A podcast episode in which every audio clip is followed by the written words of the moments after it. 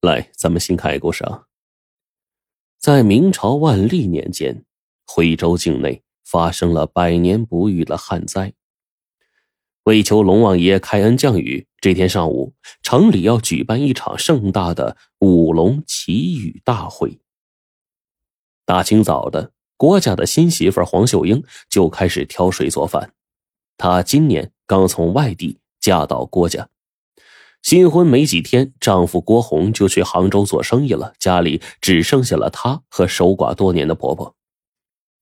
黄秀英干了家里所有的家务，但是婆婆呢，仍然是整天板着一张脸对她呼来喝去的。不到半个时辰，黄秀英就把饭菜做好了。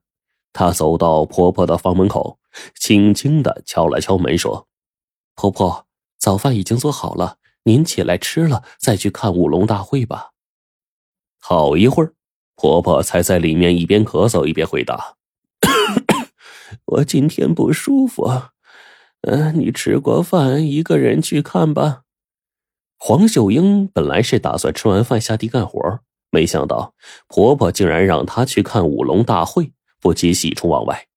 啊那我一会儿，呃，一会儿就回家给您做午饭。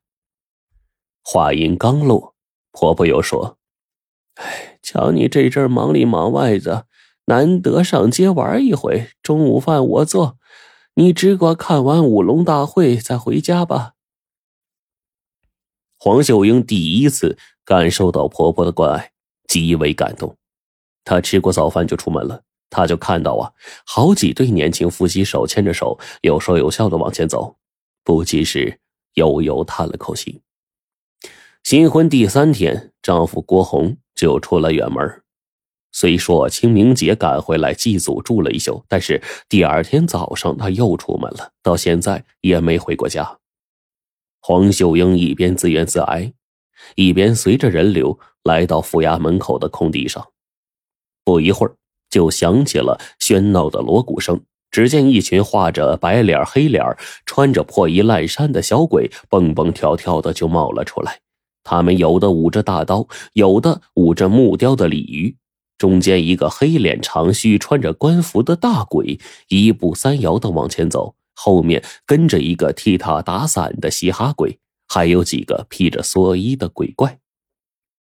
黄秀英不知道这些妖魔鬼怪的来历，只听见有人大喊“钟馗”，这才知道，这是徽州民间流传的驱凶辟邪的跳钟馗。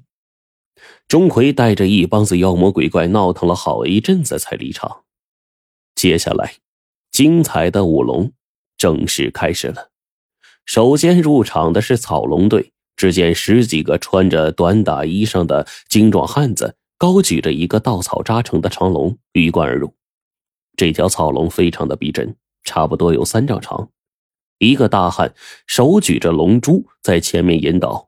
随着鼓乐伴奏，十几位壮汉舞起草龙，时而腾起，时而穿插，时而盘起，时而翻滚。其间又燃放爆竹烟火，在烟雾缭绕之中，仿佛真龙降临人间。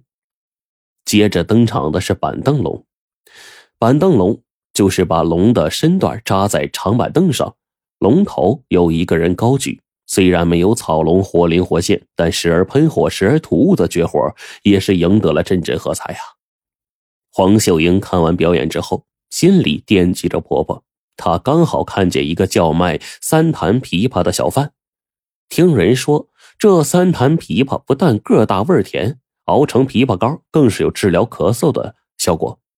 她想到婆婆早上呢不停的咳嗽，就买了两斤。黄秀英不敢耽搁，走到了家门口。只见院门半开着，一个男的提着裤子走出来。婆婆的头发凌乱，衣衫不整，站在屋里，脸上带着笑。黄秀英一怔，暗道自己啊，回来的不是时候。她正想回避呢，那男的已经看见她了，立刻飞奔出院门。但是黄秀英还是一眼就认出来，他是地保李二怀。他去年呢，曾经到自己娘家给儿子提亲。但是皇父听说此人奸诈险恶，一口就给回绝了。婆婆看到了黄秀英，一下子拉下脸来呵斥说：“不是让你看完舞龙大会再回来吗？你存心跟我作对是不是？”黄秀英低下头，也不敢说话。婆婆自打被黄秀英撞破奸情之后，对她越看越不顺眼。没过几天，婆婆竟然独自搬到了斗山街的老屋去住了。黄秀英以为啊，婆婆只是一时之气，过些日子气消了就会搬回来，却不知道，婆婆呀是与李二怀私通，嫌她在家俩眼。但是黄秀英仍然尽到了儿媳妇的本分，每天去给婆婆送饭送菜。有时婆婆不开门，她就把饭菜挂在门环上，悄悄的离开。一转眼，半个月就过去了。黄秀英是一吃好晚饭呢，便拴紧了门窗，然后挑灯刺绣，赚点小钱补贴家用。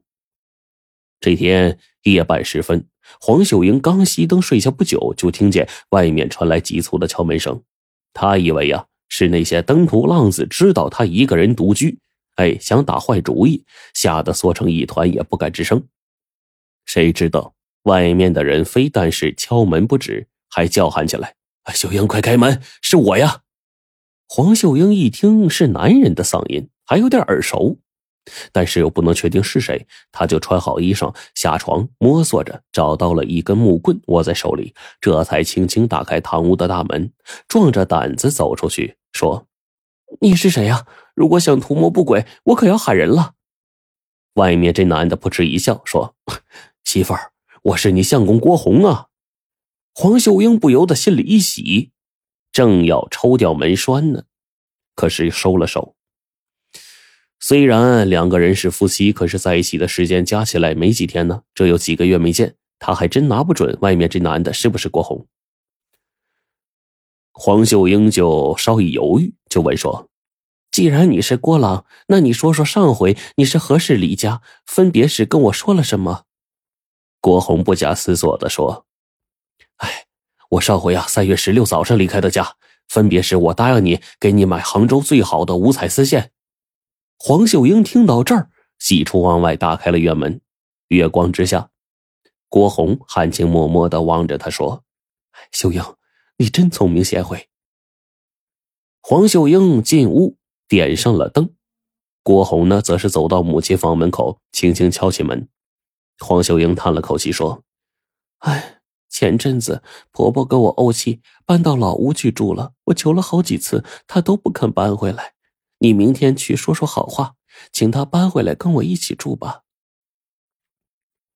郭红一听，面露难色了。哎，明天天一亮，我得赶到余粮码头，因为我采购的那批文房四宝啊，已经连夜装船了，三天之内必须运到杭州，不然就赶不上西湖吟诗大会了。那些徽墨呀，如果不能马上脱手，会亏本赔钱的呀。黄秀英听到丈夫又要离开，不由得就埋怨说。你们这些商人满脑子钱，你母亲含辛茹苦把你拉扯大，你既然回来，也该去问候她一下吧。郭红见到黄秀英不开心了，就勉强答应了。